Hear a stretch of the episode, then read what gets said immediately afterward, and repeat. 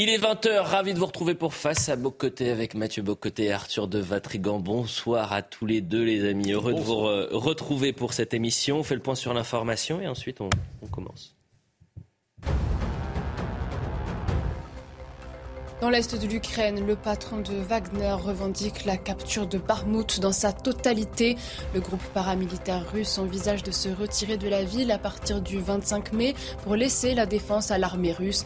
Une annonce alors que Volodymyr Zelensky se trouve au sommet du G7 au Japon pour accentuer la pression internationale sur Moscou. Côté ukrainien, la situation est jugée critique, mais Kiev affirme encore se battre. Gérald Darmanin s'alarme d'une reprise de la menace terroriste sur le sol européen. Une inquiétude à environ un an des Jeux olympiques de Paris. En déplacement à New York, le ministre de l'Intérieur a demandé au gouvernement américain de renforcer la coopération antiterroriste entre les services de renseignement. Et puis dans l'ouest de l'Espagne, les pompiers espagnols et portugais sont toujours à pied d'œuvre. Le feu en cours depuis mercredi soir n'est pas maîtrisé mais mieux circonscrit. Il touche désormais un périmètre d'environ 8500 hectares. 700 habitants ont été évacués par précaution. Les autorités craignent une multiplication des incendies en raison de la sécheresse historique dans le pays. À la une de face à beau côté, Marine Tondelier, verte de rage, rêve de baïonner CNews. Son attaque, aussi injurieuse soit-elle, est passée comme une lettre à la poste. Les sirènes de la liberté de la presse n'ont pas résonné cette fois-ci. La gauche n'en est pas à son premier appel à, la censure. Comment expliquer ce virage liberticide, ce sectarisme assumé? On en parle dans un instant. À la une également, une conférence sur la transidentité à l'école alsacienne vire au fiasco. Des élèves accusés de transphobie. Les parents sont choqués parlent de propagande, d'autres de militantisme. Ils ne comprennent pas pourquoi aucun professeur n'était présent au moment de la conférence. Est-ce un fait marginal ou un fait de société? La réponse dans cette émission. Enfin, cher Mathieu, vous recevez ce samedi Jean Slamovitch, essayiste, auteur de Les moutons de la pensée, au programme L'écriture inclusive, sujet longuement traité cette semaine sur notre antenne. Voilà le programme de Face à, à Bocoté. Rebonsoir, cher Mathieu. Ça me fait plaisir de vous retrouver. Lazara, franchement. Alors, lorsqu'il nous disait que son geste était québécois, si j'ai bien compris. Culturel, générationnel. Ben, sachez qu'au Québec, si quelqu'un fait oh un geste comme ça, vous le prenez très mal. J'ai pensé à vous, cher Mathieu. D'ailleurs, vous m'avez euh, gentiment envoyé un, un message. Arthur de Vatrigan, ravi de vous retrouver euh, également. Bonsoir, cher Arthur. On a beaucoup parlé depuis quelques jours de l'appel à la fermeture de CNews et de valeurs actuelles par Marine Tondelier. Cette déclaration n'était toutefois pas isolée. Et c'est justement sur la banalisation des appels à la censure que vous souhaitez revenir dans votre premier édito, Mathieu. Oui, alors moi, ça me frappe cette espèce de... Il y a un climat aujourd'hui, une modification du discours public dans le rapport à la liberté d'expression on pourrait dire que ces dernières décennies, la liberté d'expression était revendiquée, placée au cœur de la cité comme, je dirais, presque l'élément central de la démocratie libérale. S'il fallait conserver quelque chose, si tout était compromis, c'était la liberté d'expression. Et là, on est en train de basculer véritablement dans un contexte nouveau où une partie de la gauche, mais pas que la gauche, hein, je dirais de l'extrême centre à la gauche radicale, j'y reviendrai, considère que la liberté d'expression aujourd'hui n'est plus que le cache-sexe du discours haineux. La liberté d'expression est finalement au service de quelque chose de si toxique qu'il faudrait remettre en question la liberté d'expression et ses modalités institutionnelles, globalement la liberté de presse, la liberté de parler librement sans se faire poursuivre devant les tribunaux et ainsi de suite. Alors ça a commencé il y a quelques... il y a un bon moment, mais dans la séquence politique présente, on s'en souvient, on en avait parlé il y a quelques semaines, quand Mme Rima Abdul Malak en avait appelé à la, à la possible, avait menacé CNews de fermeture dans une relative indifférence générale, plus encore dans la complicité d'autres médias qui trouvaient normal ce rappel à l'ordre qui était en fait un appel à se taire de la part de la ministre. Et moi, ça me frappait parce qu'on me dit, imaginons qu'on apprenne qu'en Hongrie, en Pologne, ailleurs, on dise le gouvernement ou une figure importante du gouvernement menace de fermer une chaîne télé, c'est interprété immédiatement par nous comme un geste autoritaire, illibéral, inquiétant. Or là, en France même, il était possible d'en appeler, de jouer avec la possibilité de la fermeture d'une chaîne accusée de dissidence idéologique, alors qu'elle se contente d'avoir sa ligne éditoriale dans le souci du pluralisme par ailleurs. Eh bien là, ça, c'est euh, une forme de, grenade a été lancée et les effets se multiplient depuis. Alors, vous l'avez mentionné en introduction, Cette semaine, en fait, ces derniers jours, c'est Mme Tondelier, Marine Tondelier, la patronne des Verts, qui a pris le relais dans l'appel à la censure. En se voulant encore plus généreuse dans la censure, elle nous dit il faudrait peut-être envisager, devant un journaliste, hein, il faudrait peut-être envisager la fermeture de CNews et de valeur actuelle. CNews et valeurs actuelles. Je reviendrai un peu plus tard sur les raisons qu'elle donne pour cela, mais pour l'instant, son argument est assez étonnant. Elle nous dit, parce que bon, elle accuse les chaînes, les extrêmes droitises, hein, c'est l'argument classique euh, à gauche. Si vous aimez pas quelque chose, dites que c'est l'extrême droite, comme ça, ça vous épargne d'avoir à réfléchir, ça vous épargne d'avoir à développer des arguments, ça vous épargne d'avoir à répondre aux faits qui vous sont présentés. Dites extrême droite et ah, le simple usage de ce terme suffit à apeurer tous les gens dans la pièce et tout le monde se couche. Je note que lorsqu'elle dit ça, soit dit en passant, devant un collègue journaliste, un confrère journaliste, ce confrère, ce collègue, seront très discrets. Est-ce qu'il n'y a pas dans un pays civilisé, normal, une solidarité naturelle de la presse lorsqu'on décide d'en appeler à la fermeture d'un titre, la fermeture d'une chaîne Est-ce qu'il ne devrait pas y avoir une forme de réflexe naturel, non pas corporatiste, mais de défense de cette liberté fondamentale qu'est la liberté de presse? Eh bien, le collègue était aux abonnés absents. Je note, soit dit en passant, l'argument est utilisé, c'était Sophie Binet qui l'avait utilisé aussi, on s'en rappelle, lorsque de, de, la CGT, qui dit Je refuse d'aller sur CNews. Pourquoi? Parce que ça ne respecte pas le pluralisme. Un instant. Premièrement, les marques de pluralisme sont respectées. On préfère la liste chez les éditorialistes, chez les invités. Et plus encore, si Mme Binet, si Mme Tondelier sont invités, c'est bien la preuve que le souci du pluralisme est là. Venez vous exprimer ici. Ce que n'accepte pas Madame Binet, et ce que n'accepte pas Madame Tondelier, surtout cette semaine, c'est l'idée de se retrouver dans un environnement qui ne serait pas déjà acquis à sa cause devant une ligne éditoriale qui potentiellement lui pose des questions dont elle conteste la valeur ou la légitimité. Donc, Madame Tondelier, s'il ne se retrouve pas dans un environnement qui accepte d'avance de penser dans les mêmes termes qu'elle, qui est à faire quelques nuances, à faire quelques euh, petites variations, elle dit non, c'est un environnement qui est illégitime. Qu'est-ce que ça nous dit? C'est qu'une bonne partie de ce que j'appelle le régime diversitaire aujourd'hui ne tolère la liberté d'expression qu'à l'intérieur d'un récit idéologico-médiatique défini. Et si vous sortez de ce récit, et qu'est-ce que ça veut dire sortir de ce récit? Ça veut dire si, par exemple, on vous dira sur le service public, c'est un fait divers. Et là, on vous dit non, non, c'est pas un fait divers, c'est un fait de société. Il faut réfléchir à ce fait de société. Si sur le service public, on dit bah, extrême droite, extrême droite, et si à l'extérieur, on vous dit non, un instant, il faut peut-être relativiser ce concept eh bien, on n'accepte pas la possibilité même de remettre en question les grands termes de l'idéologie dominante. Et quel est le réflexe donc de Mme Tondelier D'en appeler à la fermeture d'un journal, valeur actuelle, dont elle conteste la légitimité, d'en appeler à la fermeture de CNews, dont elle, finalement, on ne devrait pas accepter que de telles questions, que les questions qui peuvent être posées sur la chaîne, puissent être posées dans l'espace public. Donc, c'est quand même une tentation autoritaire qui ne se cache plus. Et là, vous pouvez ajouter une troisième étape, c'est Papendiaï. Papendiaï, on le sait, Valeur Actuelle a fait un dossier assez impressionnant, de forte, de bonne qualité, franchement, sur l'état de l'école en France et plus largement sur les orientations politiques et idéologiques de Papendiaï. On peut être d'accord ou non, soit dit en passant. On peut trouver qu'il va trop loin, mais globalement, on penser que c'est un travail qui mérite réflexion, qui mérite qu'on s'y penche. Réaction de Papendiaï lorsqu'on lui pose la question euh, Qu'est-ce que vous pensez de ce dossier? Il dit Ah, c'est la presse d'extrême droite. Je ne commente pas la presse d'extrême droite face au même journaliste sur la même émission que pour Marine Tondelier. Vous avez tout à fait raison de le noter. Donc, je ne commande pas la presse d'extrême droite. Et euh, d'ailleurs, premièrement, pour savoir si vous ne la lisez pas, pourquoi vous savez qu'elle est d'extrême droite? Je ne vais pas faire le malin, mais vous savez donc d'avance, l'étiquette a été collée sur ce titre, sur ce journal, donc nul besoin de le lire parce qu'on lui a collé la sale étiquette. Hein. C'est la seule fonction du mot extrême droite, c'est diaboliser, disqualifier, faire en sorte qu'une fois que l'étiquette est collée, il suffise de hurler extrême droite, extrême droite, extrême droite pour d'un coup neutraliser la possibilité de la conversation.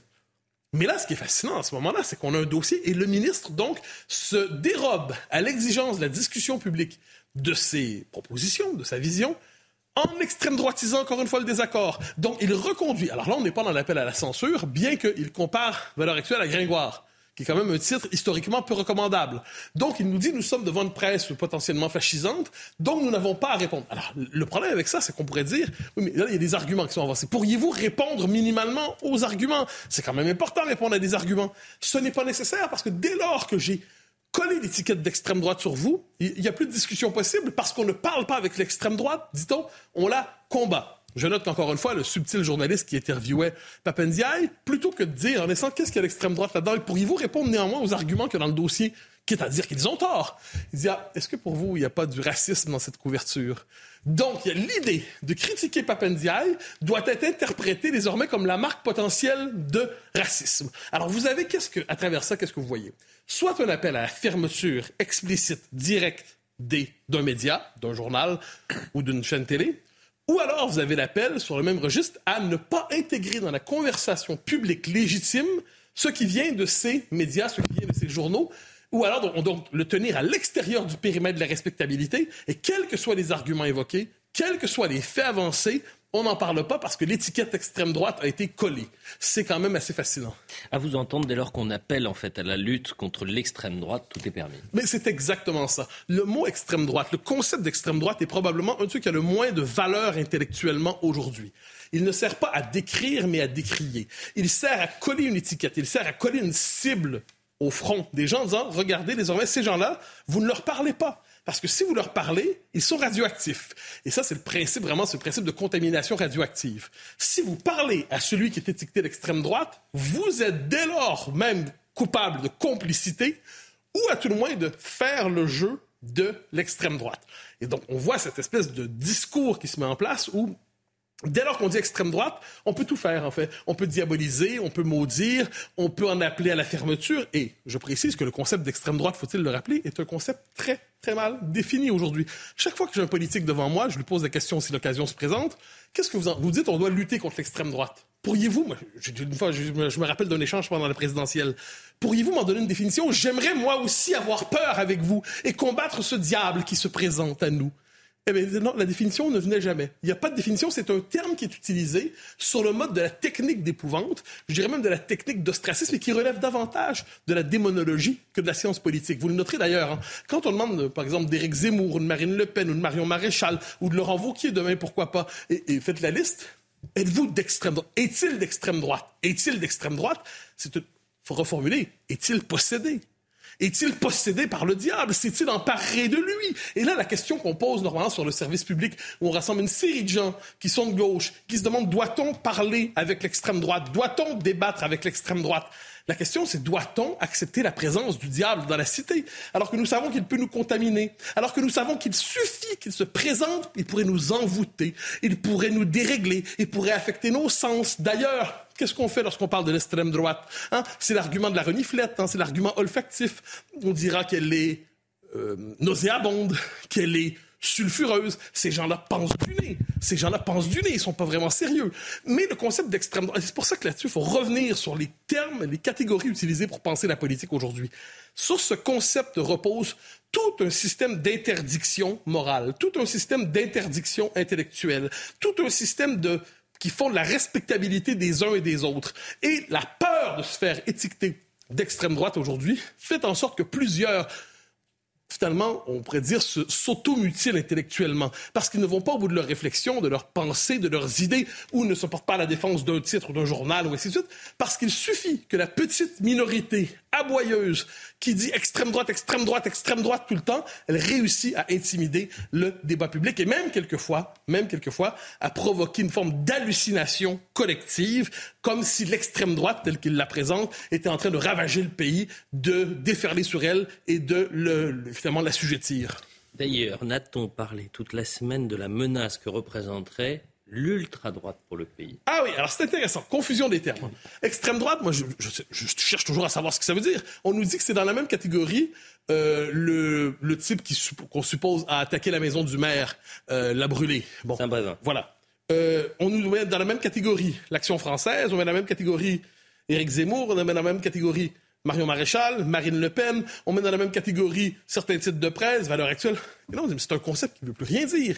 C'est un concept à la signification flottante, à la signification vide. Mais on l'utilise chaque fois. Donc, selon le méchant du moment, eh utiliser le concept d'extrême droite, ça permet de régler son cas. Mais il n'y a aucune valeur fondamentale scientifique descriptive là-dedans. Mais vous avez raison, depuis une semaine, il y a une forme de grand récit, puis ça nous donne la puissance idéologique, de la, la puissance médiatique de la gauche radicale et d'une partie de l'extrême centre. S'ils réussissent à nous faire croire que la France serait menacée aujourd'hui par une vague d'extrême droite qui menacerait tout. On met dans la même catégorie là-dedans des 200 euh, manifestants néo-fascistes qui se promènent, 89 députés du Rassemblement national, la présence d'Éric Zemmour au, euh, au, premier tour de la présidentielle, Marine Le Pen qui fait 42 On met tout dans la même catégorie, donc une forme de catégorie monstrueuse sans contenu qui sert simplement à appeler au, rappel des troupes. Mais ce qui est fascinant, donc regardez ce qu'on nous a dit cette semaine. Madame Tondelier nous dit, pour y revenir, qu'il y aurait sur CNews, ce sera un lieu de normalisation d'un discours néo-nazi. Est-ce qu'on pourrait avoir quelques preuves, s'il vous plaît? Parce que si c'est vrai, on va se mettre à le combattre nous aussi. Hein. Le néonazisme, d'ailleurs, le l'archéonazisme, le nazisme ou le néonazisme, on le combat, il n'y a pas de nuance. Pourrait-elle donner des preuves ou lancer des accusations dans le vide comme ça? Mais là, il y a un effet d'amalgame. Ces gens-là, officiellement, n'aiment pas les amalgames, mais les amalgames, qu'est-ce qu'ils font? Ils mettent dans la même catégorie l'incendie de la maison du maire de Saint-Brévin, de défilés de militants, plus ou moins recommandables, la question n'est pas là, des manifestations de reconquête, la critique de l'immigration massive, la présence du RN à l'Assemblée, et tout ça, on met ça dans la même catégorie et on crée un fantasme, une hallucination collective, comme si finalement la France était au seuil d'un basculement fasciste. Et là, les médias reprennent ça, font semblant que c'est vrai, font semblant que ces accusations sont fondées, mais c'est un délire. Il faut cesser de confondre l'effet d'amalgame. S'il y a quelques zozos d'ultra-droite, des gens qui ont la tentation terroriste, la tentation de la violence, sont présents, mais il faut les condamner sans nuance, évidemment. Mais en quoi représentent-ils autre chose qu'eux-mêmes? Au même moment, qu'est-ce qu'on voit dans le pays? Des milices d'ultra-gauche qui attaquent les policiers. Le contrôle de l'université par des groupes radicaux qui réussissent à rendre impossible l'enseignement quelquefois. Une vraie violence, soit dit en passant. Des appels à la censure, des appels euh, à fermer des journaux, des appels à fermer des chaînes télé. Ça, c'est une vraie menace autoritaire, normalisée, banalisée, mais devant celle-là, personne ne s'inquiète. On préfère s'inquiéter de 20 fous furieux qui pourraient d'une manière ou de l'autre se montrer agressifs ou violents, plutôt que d'un mouvement qui en appelle aujourd'hui à la restriction, la réduction des libertés en France, qui légitime des violences au nom du modèle antifa et qui, à travers cela, témoigne d'une vraie tentation autoritaire. Ça, ça dérange personne. On vit dans un monde inversé, un monde orwellien. C'est une des déclarations politiques les plus violentes euh, que j'ai pu entendre euh, ces derniers mois. Euh, Comment vous l'expliquez, Arthur de Vatrigan, ce, silence, finalement cette, euh, cette vague d'indignation qu'il n'y a absolument pas eu après la déclaration de Marine Tondelier? Bah, Déjà, ce qui est fascinant, c'est cette volonté de censurer au nom du pluralisme, d'interdire au nom de la liberté. C'est La gauche a toujours manié les, les, contraires et ça me fascine toujours autant. Alors après, on parle de Madame Abdul Malak, Madame Tondelier. Euh, la première est obligée de faire du mauvais cinéma à une cérémonie de théâtre ou de menacer de fermer CNews façon euh, Papa Schulz avec des baskets blanches pour pouvoir, pour éviter d'être euh, classé devant Franck Riester dans la catégorie ministre de la Culture les plus anonymes. Et la deuxième, si vous vous rappelez bien, quoique on peut lui laisser un peu de chance pour dire autre chose, mais a priori, ce qui resterait comme épitaphe au choix, c'est Sainte-Soline, c'est Saint-Jacques de Compostelle, une, promenade champêtre festive, ou alors, en 2015, Fukushima, on a gagné. 20 euh, 000 morts, ça fait chéros la victoire. Mais bon, bah, pour la gauche, le choix était un détail. Bref, tout ça pour vous dire que c'est pas la lucidité ni la pensée, évidemment, qui les étouffe. Mais comment on peut expliquer euh, ce, espèce de revival qui revient régulièrement C'est que le magistère moral de la gauche euh, commence à branler sévèrement, qu'on dirait que c'est un déambulateur mal vissé. Et donc, forcément, de temps à autre, il faut, il faut qu'il nous rappelle à l'ordre en disant euh, à nous le bien, le beau, le vrai, à vous les immondices, à nous les élans nobles, à vous les pires crimes. Et surtout, n'allez pas leur dire que euh, vous n'avez pas de leçon à recevoir d'une gauche qui s'est compromis dans les pires crimes du XXe siècle. Qu'importe les massacres, les trahisons, les mensonges, elle a toujours une bonne raison. Et elle aura toujours une bonne raison. C'est le principe de la gauche. Le reste n'est que détail. La réalité, c'est que cette gauche, en fait, déteste le pluralisme. D'ailleurs, avec eux, si vous regardez bien, on perd à chaque fois. Sur CNews, par exemple, Madame Tondelier et d'autres disent si vous y alliez, si vous n'y allez pas, et s'il n'y a pas de gens de gauche, c'est bien la preuve qu'il n'y a pas de pluralisme. Et si vous et face côté face, si vous y allez, c'est que vous êtes des collabos parce que vous êtes des faire-valoir. Dans, tous les cas, ils ont gagné. En fait, ce qu'ils appellent pluralisme, c'est le contrôle de l'information. C'est-à-dire que tout ce qui est euh, pluraliste, c'est la mise au banc des idées qui leur déplaisent. Donc le pluralisme pour eux, c'est l'entre-soi. Et de temps en temps, vous avez le droit d'inviter quelqu'un d'un autre bord politique. Mais l'inviter comme un accusé, dans un tribunal médiatique. Avant, vous avez le comité de salut public, maintenant, vous avez le comité de salut médiatique. C'est le principe. Mais faut pas oublier aussi qu'au totalitarisme des uns, qui ne rêvent que de guillotiner des gens, euh, il y a la lâcheté des autres qu'il faut jamais oublier. Ceux qui répètent comme des perroquets, euh, sans grande conviction, heureusement pour eux, les euh, mauvais dialogues du théâtre antifasciste, qui est bon le seul recours pour exister encore, pour masquer leur incompétence. Parce que je ne sais pas si vous avez lu, il y a une très belle tribune de la philosophe Chantal Delsol qui est paru dans le Figaro aujourd'hui et qui rappelle ce que disait Chesterton. Et Chesterton, l'anglais, disait que les gouvernements vraiment courageux sont ceux qui s'attaquent aux tyrannies jeunes comme le matin et aux superstitions fraîches comme les premières fleurs. Car ce n'est pas du courage que de s'en prendre aux choses dépassées, pas plus que ce ne serait de provoquer sa grand-mère. Donc j'aimerais pas être la grand-mère de Gérald Darmanin parce que c'est plus facile pour nos Don Quichotte euh, de l'intérieur d'aller combattre des moulins à vent dont il ne reste plus grand-chose plutôt que de faire face aux vraies menaces qui demandent beaucoup plus de compétences, beaucoup plus de courage et beaucoup plus de complexité. Marine Tondelier qui euh, était euh, en direct sur CNews pendant la campagne présidentielle lorsqu'elle était porte-parole de, Yannick Jadot. Mais j'imagine qu'elle serait la bienvenue sur notre Bien sûr, mais je l'invite. Si Mme Tondelier veut venir discuter ici des dangers que ça représente, je suis parfaitement, euh, je serais parfaitement heureux de l'interviewer avec la même honnêteté, la même rigueur qu'on a tous nos invités. Et c'est pour ça que j'ai énormément d'estime pour vous, Mathieu Bocoté. Deuxième thématique très intéressante L'histoire a fait parler. Une association militante associée à la mouvance trans est parvenue à se faire inviter à l'école alsacienne pour assurer une formation consacrée à la lutte contre la LGBT-phobie.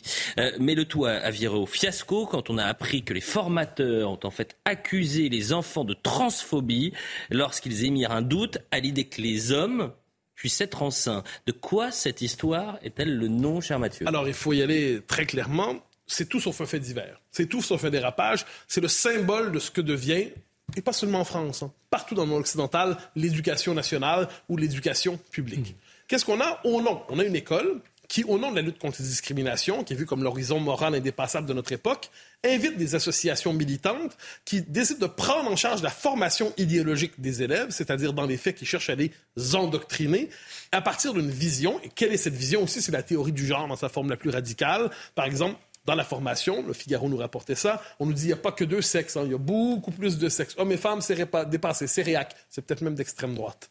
Donc, hommes et femmes, c'est d'extrême droite et réac, mais il y a, une, plus, il y a une, espèce de spectre du genre qui est beaucoup plus large.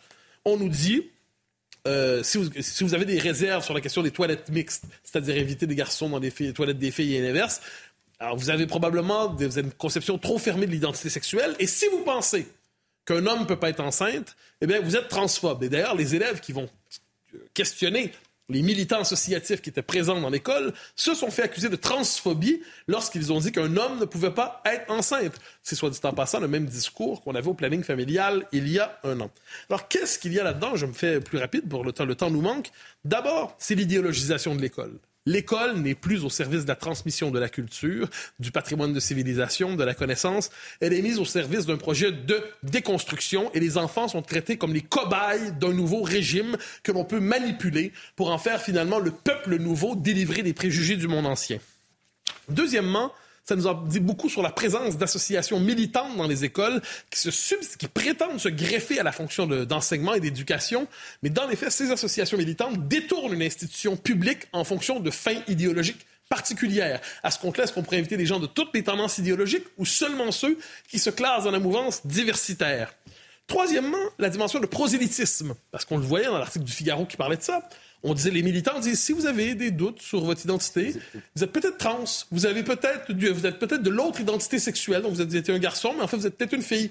Donc on cherche à, vous savez, l'adolescence c'est la période des doutes, des inquiétudes. On cherche à orienter les doutes et les inquiétudes propres à l'adolescence dans la théorie du genre pour pousser à la conversion d'identité de genre. C'est véritablement de ce point de vue du prosélytisme à l'école.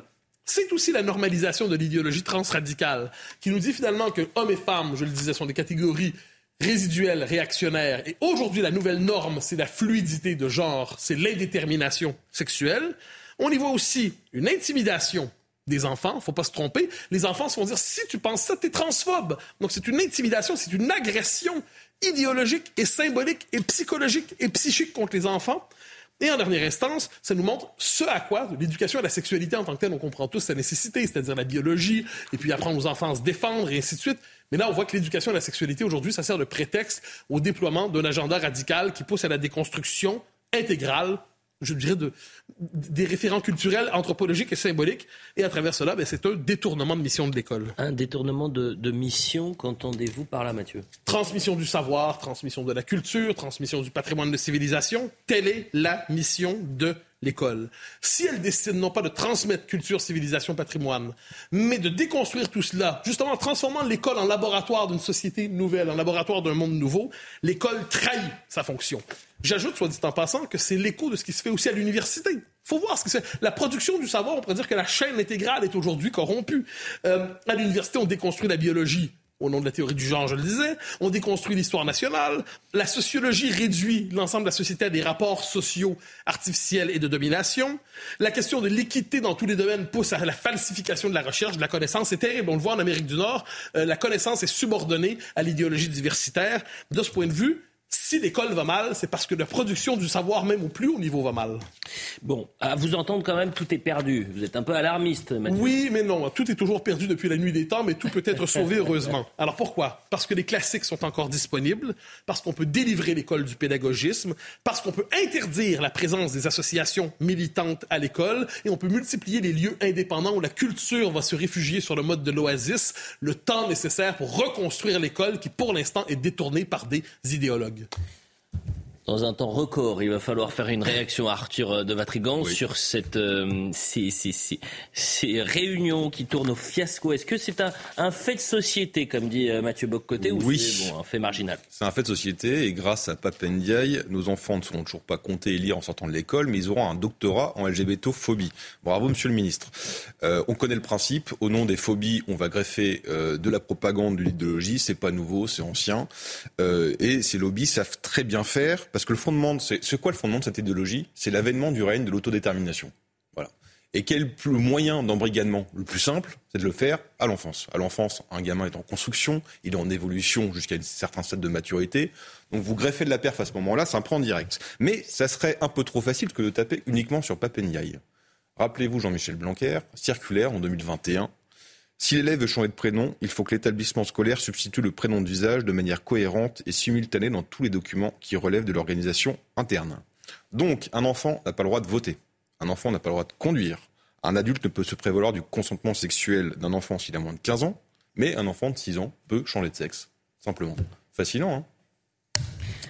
C'était dans une classe de quatrième, je crois, à l'école alsacienne. L'école alsacienne où sont les étudiés les enfants, je crois, de, de Papendiaï. À ce qu'on dit. La publicité, on revient dans un instant. Vous allez parler de l'écriture inclusive. Ah oui. Maintenant, des examens en écriture inclusive à la fac. Vous avez vu ça? On en a parlé la semaine dernière. Allez, à tout de suite pour la deuxième partie de Face à Bocoté. 20h30 sur CNews, le point sur l'information avant la deuxième partie de Face à Bocoté avec Isabelle Pour le point sur l'info. Dans l'Indre, les fêtards affluent au Technival. Ils sont désormais près de 30 000 participants selon la préfecture. Sous l'effet d'une seconde vague d'arrivants pour le week-end, les autorités qui avaient interdit le rassemblement ont déployé un important dispositif médical, sanitaire et logistique. Au total, cinq personnes sont considérées en urgence absolue, deux accidents étant liés à des morsures de vipères. Dans le nord-est de l'Italie, plus de 36 000 personnes ont été déplacées à la suite des inondations la région d'Émilie-Romagne est dévastée par les crues et les glissements de terrain. Depuis mercredi, les violentes intempéries ont fait au moins 14 morts. Les autorités régionales ont prolongé jusqu'à demain l'alerte rouge météo. Et puis un mot de rugby, direction Dublin. La Rochelle a créé l'exploit au terme d'une immense finale en s'offrant le Leinster 27 à 26. La Rochelle conserve ainsi son titre en Champions Cup. Le club français, sacré l'année dernière à Marseille contre cette même équipe, a remonté un déficit de 3 essais inscrits par les Irlandais dans les 12 premières minutes du match. Voilà pour le point sur euh, l'information. Mathieu Bocoté, Arthur de Vatrigan et nous recevons Jean Zlamovic. Merci d'être avec nous. Vous êtes essayiste, auteur de Les moutons de la pensée au programme l'écriture inclusive. Pourquoi avoir invité M. Slamovic ah ben, La question de l'écriture inclusive a percé à nouveau dans l'actualité ces derniers jours. Vous l'aurez noté, des examens d'écriture inclusive, est-ce qu'on doit les accepter ou non? Ça, Je dirais que la question de l'écriture inclusive s'impose de plus en plus parce qu'elle s'étend. Certains diraient qu'elle a une capacité de contamination, parce que c'est presque une épidémie utiliser ces termes-là ou non. Quoi qu'il en soit, rares sont ceux qui ont pensé politiquement, culturellement, la signification de cette écriture, et c'est le cas de notre invité. Bonsoir. Bonsoir. Alors, question première, la question de l'écriture inclusive. On en parle beaucoup, de plus en plus même. Mais on pourrait se demander pourquoi, pourquoi en parle-t-on de plus en plus? De quoi est-ce le symptôme? De quoi est-ce le signe? Pourquoi finalement cette question est-elle passée des marges au centre de l'actualité en l'espace de quelques années? Euh, ça s'explique assez facilement par la, base sociale qu'il apporte. Euh, l'écriture inclusive, c'est euh, d'abord effectivement quelque chose d'extrêmement minoritaire. Il y a plein d'autres pratiques hein, militantes. Il y a les grammaires queer, il y a des gens qui veulent écrire nous avec un E majuscule au milieu quand c'est féminin. Il y a plein d'inventions comme ça. L'écriture inclusive, c'est finalement le nom pour résumer toutes ces pratiques militantes qui veulent redéfinir ce qu'est la langue. Et si ça s'est répandu de cette manière, il y a, deux, il y a un, double, double mécanisme tout à fait sociologique, et pas du, il ne s'agit pas vraiment de, questions scientifiques sur la langue, c'est que euh, d'une part, il y a un, euh, une, dynamique euh, moutonnière, hein, euh, vraiment, des gens qui veulent l'adopter.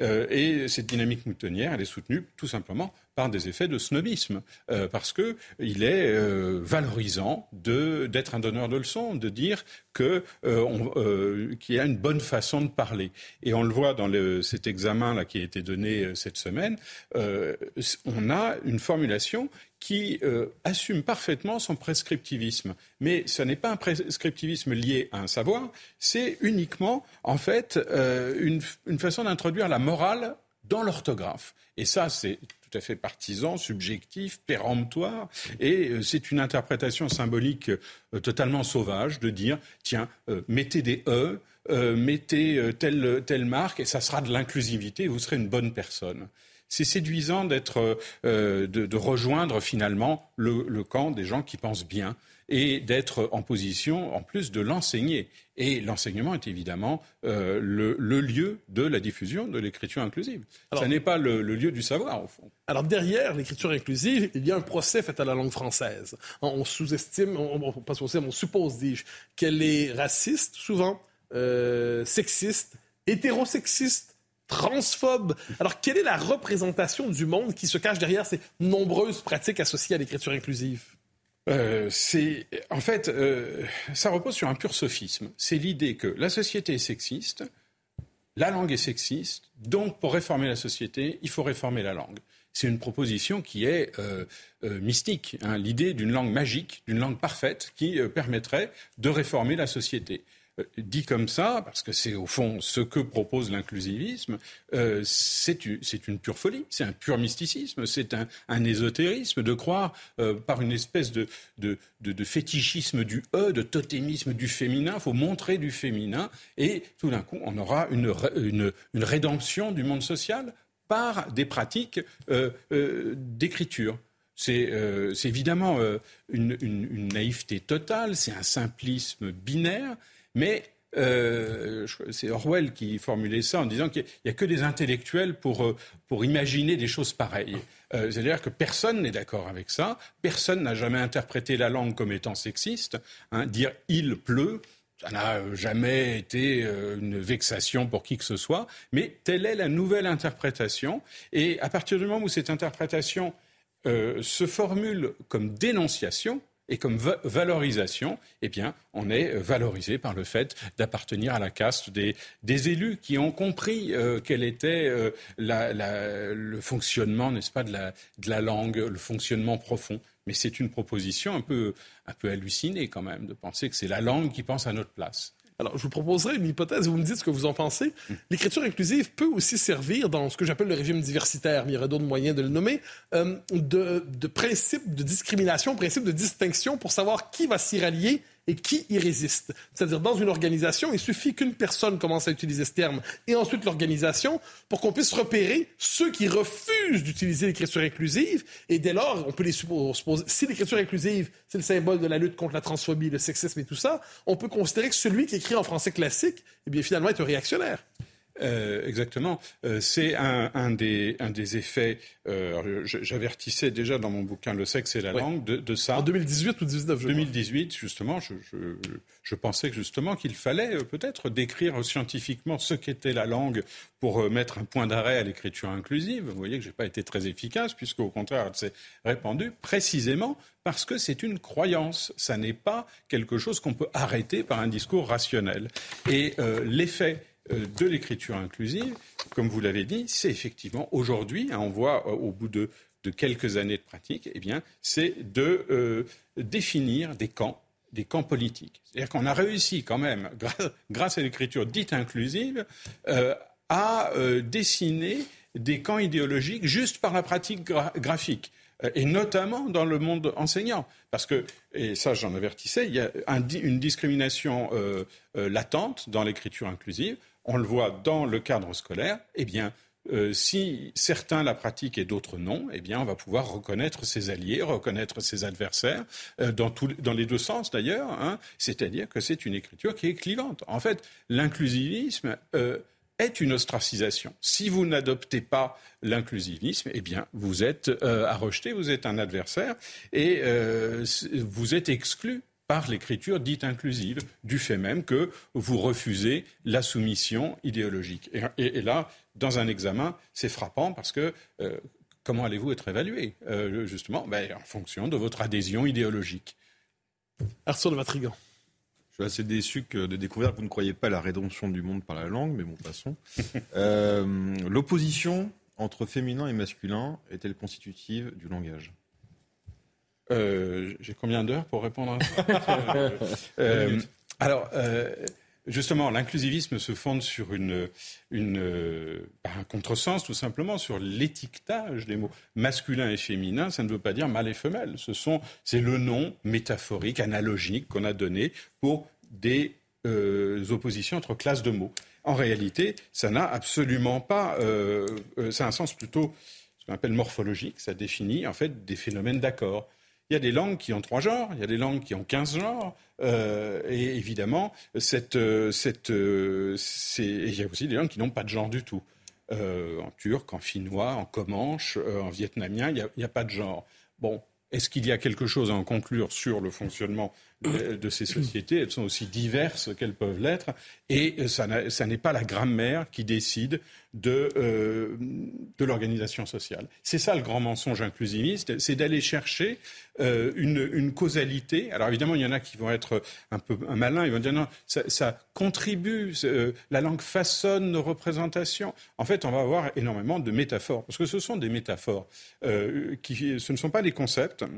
C'est très faible intellectuellement, en fait, mais ça marche par euh, sloganisation. Hein. On crie euh, euh, contre le patriarcat, on dit la langue est sexiste. C'est ce qu'on trouve aujourd'hui dans, les médias. Ce sont ces, ces espèces de, fausses évidences. Hein, parce que quand on dit la langue façonne nos, nos, représentations, on peut aussi bien dire que nos représentations façonnent la langue.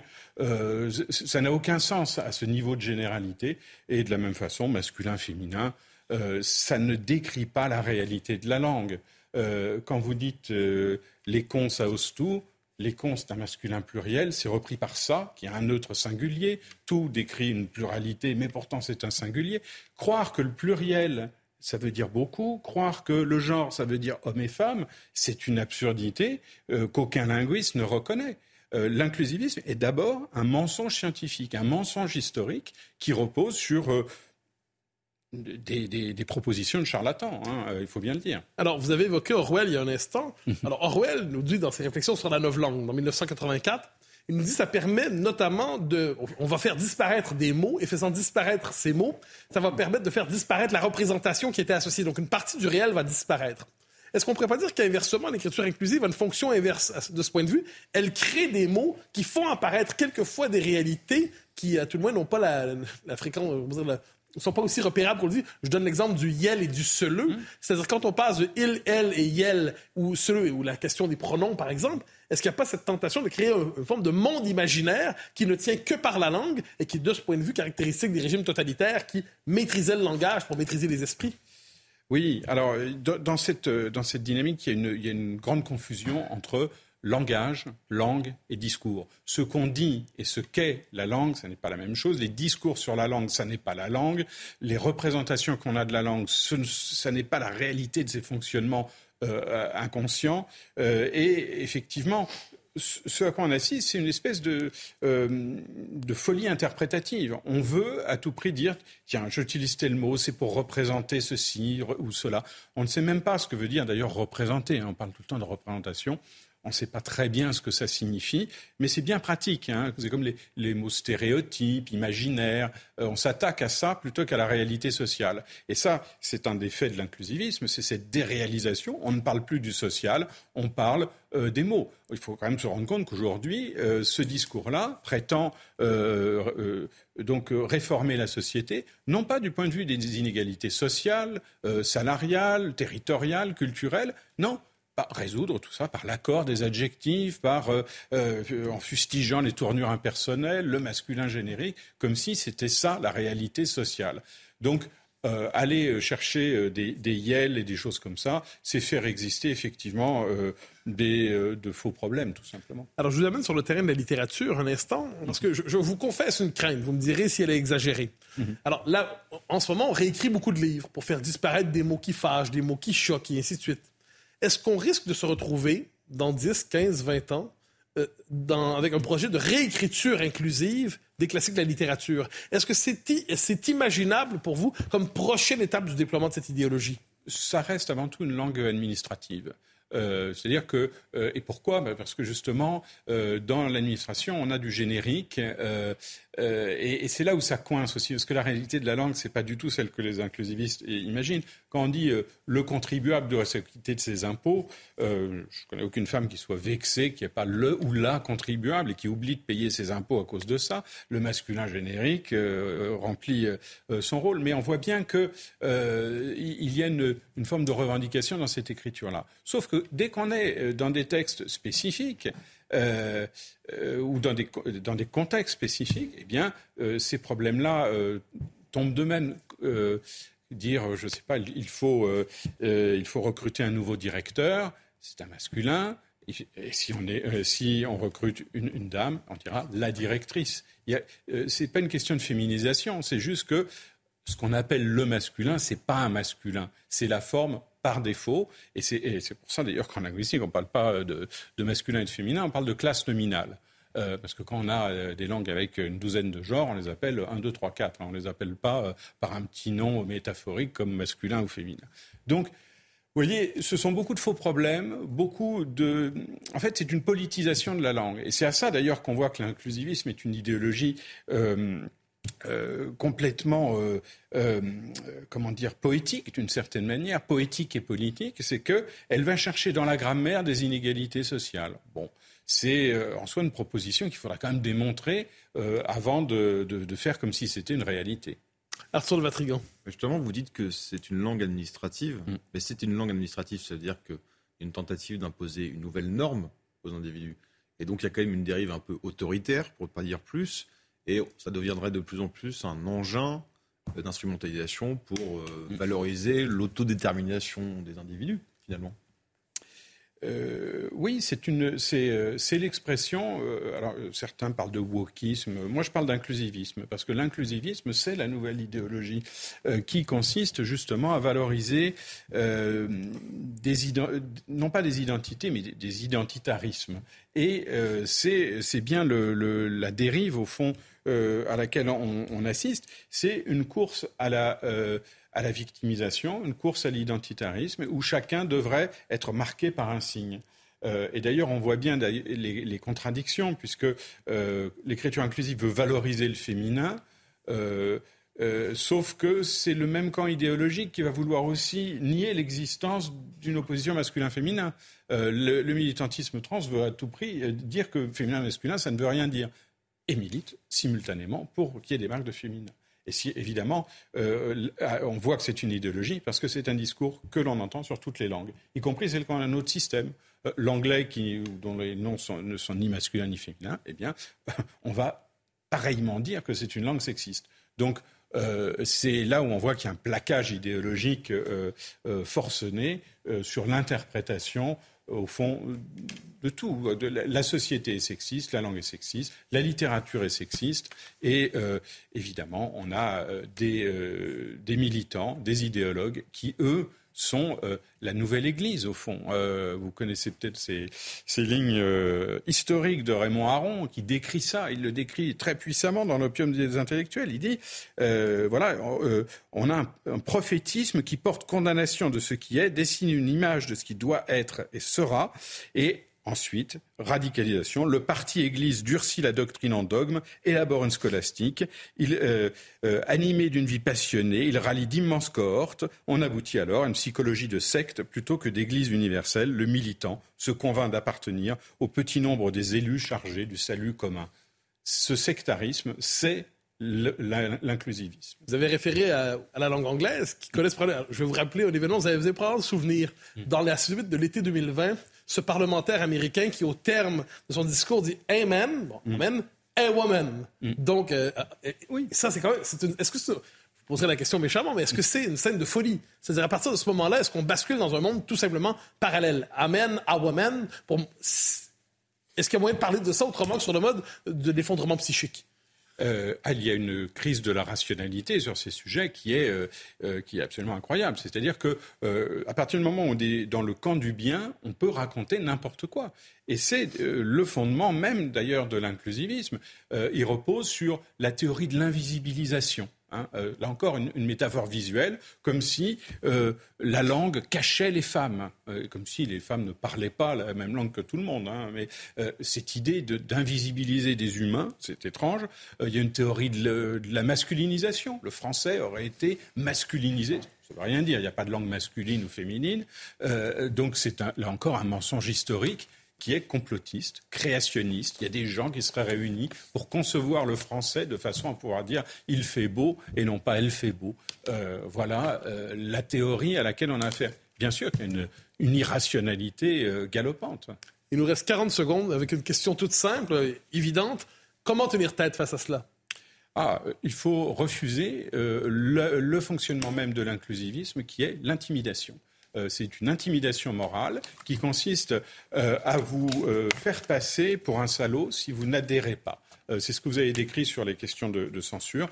en rhétorique, on parle d'apodioxie. Ça veut dire on refuse d'emblée l'autre parce que c'est un adversaire, on ne veut même pas l'écouter. Eh bien, il faut refuser cette dynamique-là et il faut sans cesse rappeler la réalité objective de la langue et des, et des échanges sociaux euh, qui ne correspondent pas à ces interprétations euh, un peu fantasmagoriques. C'était absolument passionnant. Merci beaucoup, Jean Slamovic, euh, pour cet entretien. Cher Mathieu, ravi de vous avoir retrouvé. Eh ben, c'est un plaisir. Gaspard Proust parle de l'écriture inclusive dimanche dernier. De très belle manière. Merci beaucoup, Arthur de Vatrigan. On se retrouve la semaine prochaine. L'info se poursuit sur CNews.